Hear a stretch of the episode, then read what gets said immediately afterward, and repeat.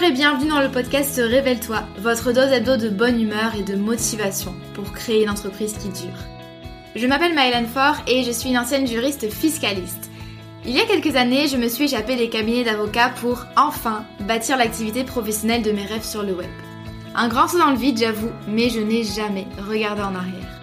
Aujourd'hui, j'accompagne les créateurs d'entreprises et les solopreneurs dans la construction d'une activité solide, pérenne et rentable sans stratégie compliquée ni éparpillement. Grâce à mon profil atypique, mi-droit, mi-marketing et mon programme signature, la Micropreneur Academy, j'offre à mes clients un soutien à 360 degrés dans leur aventure entrepreneuriale. Dans ce podcast, vous ne trouverez sûrement pas de recettes magiques ni de conseils bateaux, mais un vrai partage d'expérience et de connaissances, sans tabou ni paillettes. Chaque semaine, je vous parle de création et de développement d'entreprise, de business, de marketing et de la vraie vie des entrepreneurs et des freelances, toujours avec beaucoup de bienveillance. Si vous aimez ce podcast, n'hésitez pas à le partager autour de vous et à laisser 5 étoiles sur votre plateforme d'écoute préférée. Je vous souhaite une agréable écoute.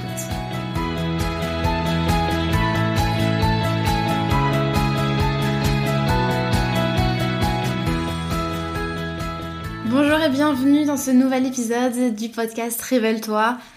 Comme à chaque fois, je suis très contente de vous retrouver euh, et là on va parler d'un sujet mindset que euh, j'aime particulièrement euh, parce que c'est important, mais vous le savez, hein, parce que j'en parle régulièrement, que ce soit dans, dans, mes podcasts, en newsletter, sur Instagram, et de manière générale, ça fait partie de la posture de chef d'entreprise, comme j'appelle ça, le fait d'avoir confiance en son activité, de valoriser son travail, et euh, de poser un cadre vraiment pour, euh, pour soi, pour soi-même, pour les clients, pour les partenaires, pour son audience. Et c'est précisément ce dont on va parler aujourd'hui, euh, comment poser des limites dans son business et respecter, slash faire respecter son énergie, son temps et son travail. Vous êtes très nombreux à m'écrire et même sans recevoir ce genre de message, je le sais parce que je le constate, vous êtes très nombreux à avoir du mal à dire non, à mettre des barrières, euh, que vous soyez euh, baby entrepreneur ou même lancé depuis un certain temps. C'est pas forcément quelque chose de facile et c'est on nous a pas forcément appris ça, en tout cas dans le cadre professionnel. Cependant, mais ça aussi je vous le dis tout le temps, en tant qu'entrepreneur ou en tant que freelance, votre énergie et votre temps, ce sont vos ressources les plus précieuses. Et euh, je pèse mes mots et plus j'avance dans mon aventure entrepreneuriale, plus je le pense.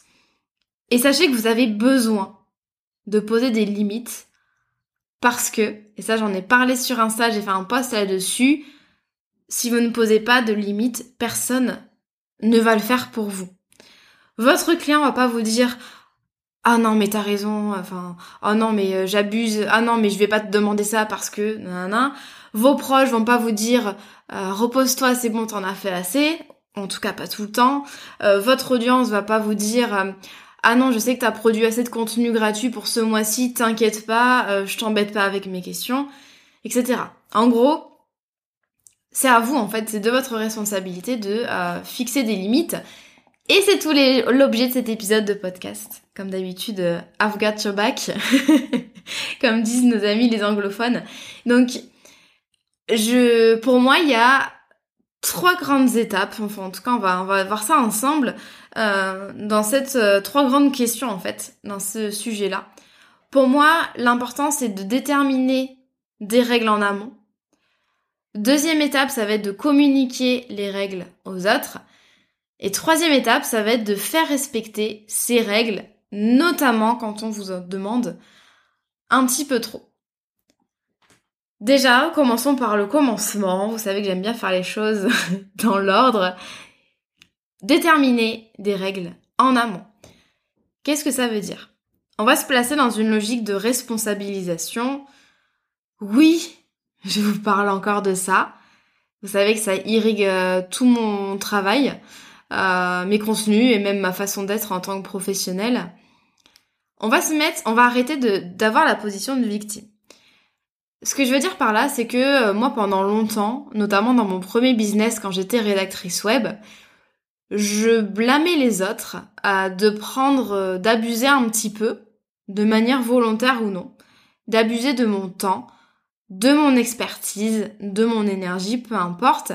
Et euh, j'en ressentais, je ressentais un petit peu de frustration, d'agacement, d'énervement, peu importe.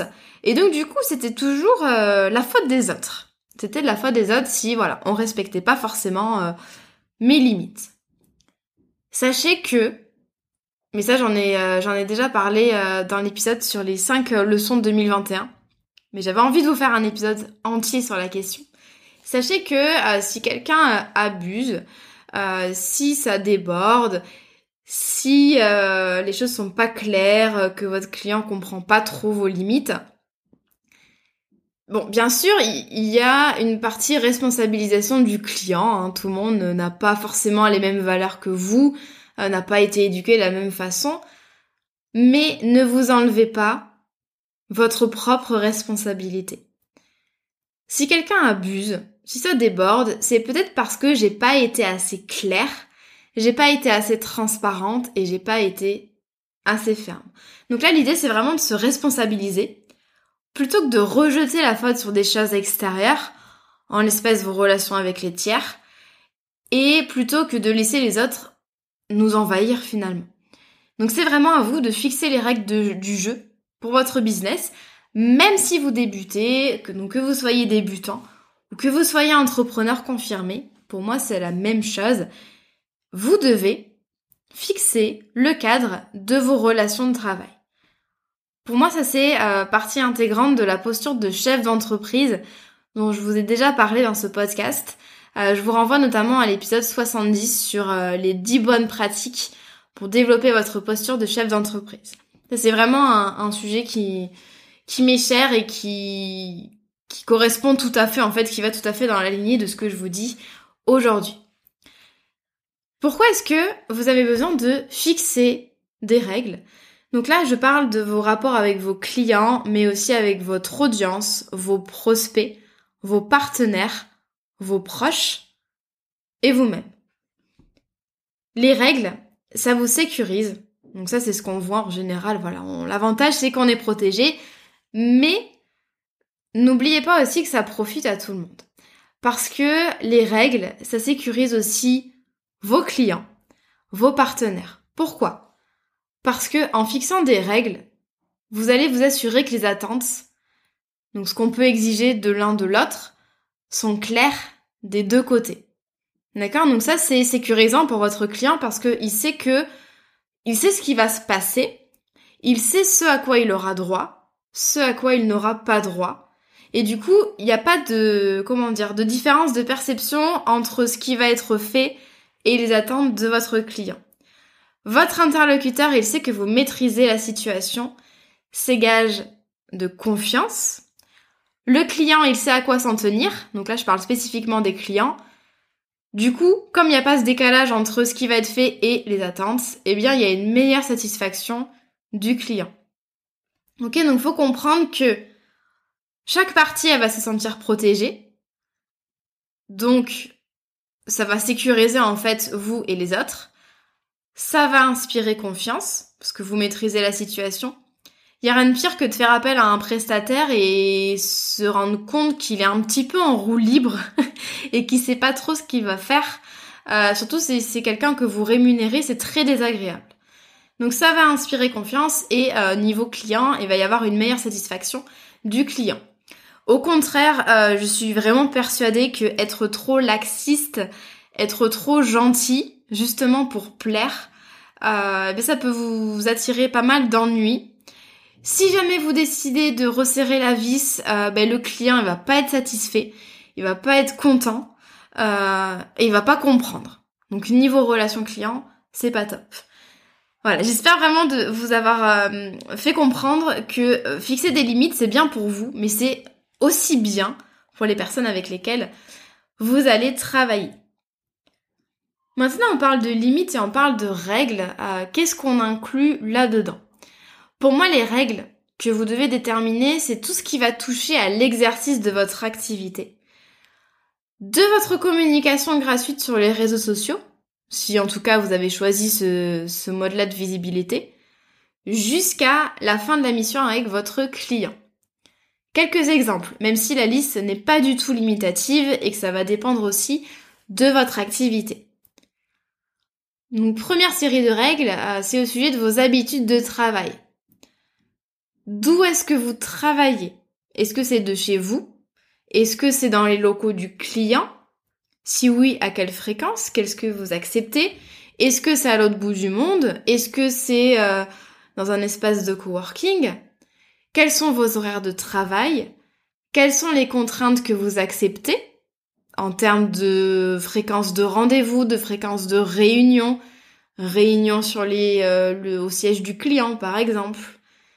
Et quels sont les moments euh, notamment où vous avez besoin de calme et de solitude pour bosser?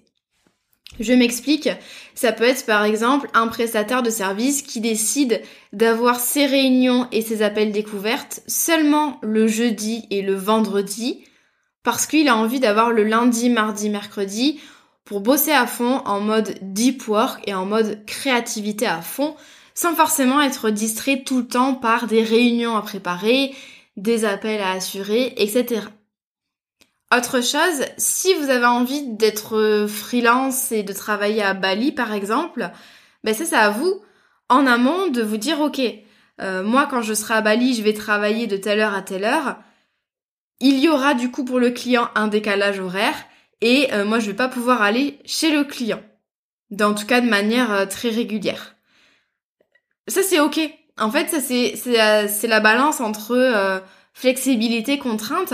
Ça c'est à vous de la, poser et c'est à vous de la communiquer à votre client. Les, les règles, c'est ça. Donc ça va déterminer bien sûr bah, les types de clients que vous allez avoir, euh, les prestations que vous allez prendre. Mais en tout cas, au moins c'est clair pour vous. Bah, ça va l'être aussi pour votre client. Également, les règles à déterminer au niveau de ce qui est inclus ou non dans vos prestations. Typiquement, vous êtes rédacteur web. Est-ce que vous comprenez dans votre forfait de rédaction euh, l'intégration sur WordPress et euh, l'illustration de l'article, par exemple? Si vous êtes community manager, est-ce que vous allez euh, animer des lives? J'invente, hein, j'ai pas été community manager, mais est-ce que par exemple vous allez faire de la modération de réseaux sociaux le week-end? Est-ce que vous allez gérer les concours? Ok, ça c'est vraiment des choses euh, à déterminer en amont. C'est-à-dire n'attendez pas d'être dans votre relation de travail en fait avec votre client pour au final vous dire euh, ah là là mais ça j'avais pas anticipé. Euh, du coup, je me retrouve à faire des missions que pour lesquelles je suis pas trop qualifiée, ou que j'avais pas envie de faire, ou pour lesquelles je suis pas rémunérée. Ça peut poser des soucis ensuite. Autre exemple de, de règles à déterminer, euh, la façon dont euh, une relation de travail va se mettre en place avec vous. Exemple, je suis prestataire, je décide pour chaque prospect, et ça c'est vraiment à vous de le, de le fixer, c'est pas au prospect. Donc je décide pour chaque prospect de passer par un appel découverte, puis par un devis qu'on doit obligatoirement me retourner signer, puis j'envoie la facture d'acompte, puis, et seulement après ça, je mets en place le projet. Ou alors, je passe par une page de vente, ou par un webinaire, ou voilà, ou par DM Instagram. Peu importe, mais ça c'est à vous de le déterminer. Également la façon dont vous menez vos missions. Comment est-ce qu'on peut vous contacter? Par téléphone, WhatsApp, Instagram, Slack? Et par quels canaux aussi on ne peut pas vous contacter? Par exemple, moi je demande à mes clients de ne pas me contacter sur Instagram par rapport à la Micropreneur Academy. Je parle notamment du soutien euh, euh, personnalisé. Donc si on peut vous contacter par téléphone ou sur WhatsApp, euh, à quel créneau horaire? Est-ce qu'on peut vous joindre à 20h ou est-ce qu'on peut vous joindre simplement de 9h à 17h Quel est votre délai de réponse aux emails par exemple? Quelle est la limite de vos missions? Que se passe-t-il si le client veut plus? Voilà. Par exemple, avec l'académie, on a fixé des modalités euh, de soutien individuel, donc c'est-à-dire qui peut avoir accès au soutien individuel, qui assure le soutien individuel, à quel moment, donc à quel moment, euh, à partir de l'entrée en formation, par exemple pendant quatre mois, comment y avoir accès, est-ce que c'est sur Insta, est-ce que c'est sur WhatsApp? Ou est-ce que c'est par email par exemple?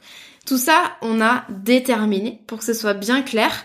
Et donc, c'est beaucoup plus facile ensuite quand un client vient nous voir et qu'il s'éloigne un peu du process qu'on a établi, ben on le renvoie vers les règles qu'on a fixées, tout simplement. On sait qu'on a une base, on sait qu'on a des règles qui ont été posées, qui ont été communiquées. Du coup, c'est beaucoup plus facile pour nous, sans qu'il y ait de litige ni rien, c'est beaucoup plus facile pour nous de rediriger le client vers le bon process finalement. Autre exemple, ça c'est le dernier exemple, euh, c'est vraiment voilà au cas par cas, mais si vous faites de l'affiliation ou de l'apport d'affaires, quelle, euh, quelle est la rémunération, quelle est la commission que vous allez verser à votre partenaire, à quel moment et dans quelles conditions, par exemple? Voici un petit peu les règles que vous pouvez déterminer en amont. Euh, sachez que si vous débutez tout juste, euh, vous aurez beaucoup plus d'exemples concrets en fait de règles à fixer. Une fois que bah, vous aurez un petit peu d'expérience, forcément, c'est difficile de tout anticiper en amont. Mais essayez quand même de vous poser euh, des questions, par exemple, dans tel ou tel cas de figure, comment est-ce que je réagis et quelles sont les règles que je dois poser pour éviter les problématiques. Ensuite, euh, au niveau de la communication, puisque une fois qu'on a déterminé les règles, il faut les communiquer. La règle de base pour moi, c'est de toujours, toujours, toujours poser les choses par écrit. Parce que, d'une part, pour vous, il y a un avantage, c'est que euh, c'est clair dans votre tête et ça vous incite à les faire respecter. Quand quelque chose est écrit noir sur blanc, forcément, on l'intellectualise plus, on en prend davantage conscience, et donc c'est plus facile ensuite pour nous de le faire respecter. Et puis bien sûr, pour vos clients, évidemment, ces gages de transparence, il a des règles écrites noir sur blanc vers lesquelles, euh, auxquelles se référer. Et c'est pas un truc fait euh, à la tête du client. D'accord? Le client se rend bien compte que c'est des règles pour tout le monde que c'est des règles qui ont été justes, qui n'ont pas été décidées comme ça en un claquement de doigts ou au faciès. Donc encore une fois, vous voyez que les règles, ça profite à tout le monde. Où est-ce qu'on communique les règles? Donc comme je vous l'ai dit, les règles, ça peut, ça peut euh, euh, être sur un, tout un tas de sujets, comme on a vu, la communication, les limites de la mission, etc. Première chose, Communiquez bien sûr les règles, et ça vous devez vous en douter, euh, sur vos documents juridiques, que ce soit avec vos prospects, vos clients, vos partenaires. On doit retrouver les règles juridiques le plus possible dans vos devis, dans vos conditions générales de vente si vous en avez. Attention, c'est obligatoire en cas de vente à distance avec des particuliers. Dans vos propositions commerciales si vous en utilisez et dans votre contrat si euh, vous utilisez aussi un contrat de prestation. Là, la liste n'est pas limitative, on pourrait prévoir euh, des chartes par exemple, des CGU, peu importe. Mais là, vous allez devoir écrire noir sur blanc de la manière la plus claire, la plus exhaustive possible. En fait, n'ayez pas peur de d'écrire, euh, n'ayez pas peur de vraiment détailler les règles dans vos documents juridiques, ça peut vous protéger. Par exemple, le devis, on a l'impression que ça doit être un document euh, très court, euh, une ou deux lignes. Mais je peux vous garantir que plus vous allez mettre d'infos dans votre devis, par exemple si vous êtes graphiste, mettre le nombre de d'allers-retours que vous autorisez à chaque étape du projet, par exemple. Ça c'est hyper important et ça va constituer, surtout si vous n'avez pas de, de contrat à côté, ça va vraiment constituer la, la base des règles. En fait, c'est le manuel de la collaboration avec le client. Une erreur, ce serait euh, de cacher les règles dans vos contrats, dans vos devis, etc. De les mettre simplement dans vos documents juridiques en vous disant, euh, en, vous cachant un petit peu, en vous disant ouais bah le client voilà il a signé, il a forcément compris. Non, on les met dans les documents juridiques les règles, mais on les rappelle d'une part dans votre communication, d'autre part dans vos échanges avec vos prospects et vos clients. Ne vous reposez pas que sur les documents juridiques, faites preuve de transparence et communiquez ça directement à vos clients. Je m'explique. Si vous voulez prévoir un acompte dans vos prestations, vous le mentionnez dans le contrat et ou dans le devis, mais n'hésitez pas à le dire noir sur blanc en appel découverte et à le rappeler ensuite une fois que vous envoyez votre devis. Vous pouvez le rappeler dans le corps du mail en disant voilà, il y a, comme tu vas le voir sur le devis, on prévoit un acompte, celui-ci devra être versé avant le début du projet. Peu importe la manière dont vous allez le faire, mais euh, il faut prévoir en fait plusieurs moyens de communiquer les règles de manière formelle avec les documents juridiques et de manière informelle avec dans votre communication sur votre site internet, vos réseaux sociaux et aussi dans vos échanges, par exemple lors de l'appel découverte. Ou alors on pourrait prévoir un espace client personnalisé, par exemple sur Notion, dans lequel, sur lequel vous allez indiquer, euh, remettre en fait les modalités principales de la prestation. Nous, dans la Micropreneur Academy, outre le contrat de formation, on a prévu un module zéro, un module introductif avec du texte, des documents, des vidéos qui expliquent vraiment toutes les modalités. Par exemple, comment est-ce qu'on peut nous contacter, comment fonctionnent les lives, comment fonctionnent les consultations. Donc on a vraiment réuni ça dans un module entier. On a un livret d'accueil en PDF euh, d'une vingtaine de pages que on envoie à chaque nouveau client. Et euh, on a entre autres, on aurait pu aussi parler du groupe Slack, mais on a aussi entre autres un live de bienvenue pour nos, grosses promotions officielles entre guillemets deux trois fois par an. On fait un live de bienvenue d'une durée d'une heure où on explique vraiment toutes les règles, même si on les a déjà communiquées sur notre site internet, sur Instagram, sur le contrat de formation, mais on les redit en, j'allais dire en présentiel. Non, en tout cas, on les redit euh, en, en live. Voilà, c'est le mot que je cherchais. En live, sur Zoom, par exemple, lors d'un live. Et enfin, la dernière idée, ce serait de faire respecter ces règles. Sachez que si vous avez fait ce travail de détermination des règles en amont et de communication, ça va être hyper facile pour vous de les faire respecter ensuite au quotidien.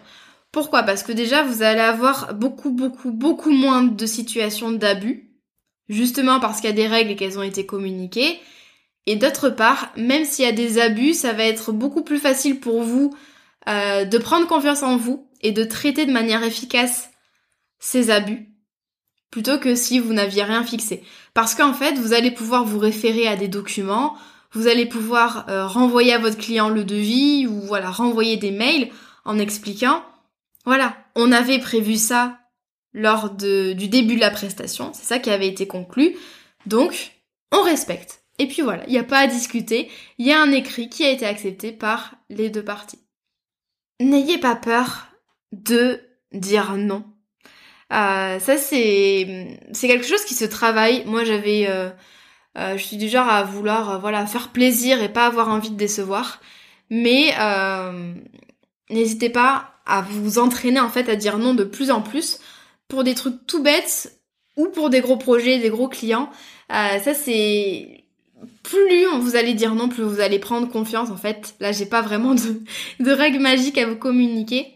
Mais sachez que c'est pas parce que vous allez dire non que la personne que vous avez en face de vous va mal le prendre. Si c'est bien fait, si c'est justifié, si ça reste courtois, si la personne comprend pourquoi est-ce que en premier lieu vous avez fixé la règle, ça va bien se passer. Euh, ça va bien se passer, là je me base sur euh, mon expérience, notamment euh, je dis non pour du consulting gratuit par message, par email, par MP Instagram. Je dis souvent non pour des demandes de collaboration que j'ai pas le temps d'honorer ou qui ne m'apporteraient pas grand chose. Et également euh, les propositions pour euh, se voir en vrai ou pour euh, un zoom ou voilà pour discuter simplement.